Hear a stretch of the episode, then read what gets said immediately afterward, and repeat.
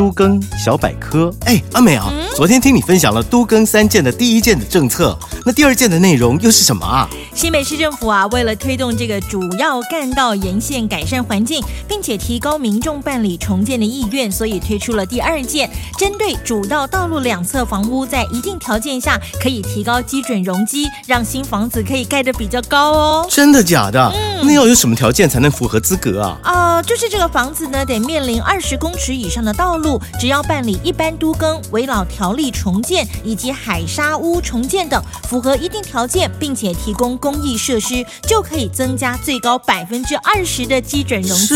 哦。最重要的是啊，这项优惠只有两年哦。相关法案已于一百零八年中旬公告实施，记得要密切关心市府网站的资讯。只有两年了，那我要赶快来看一看我家有没有符合相关的条件。以上广告由。新北市政府都市更新处提供。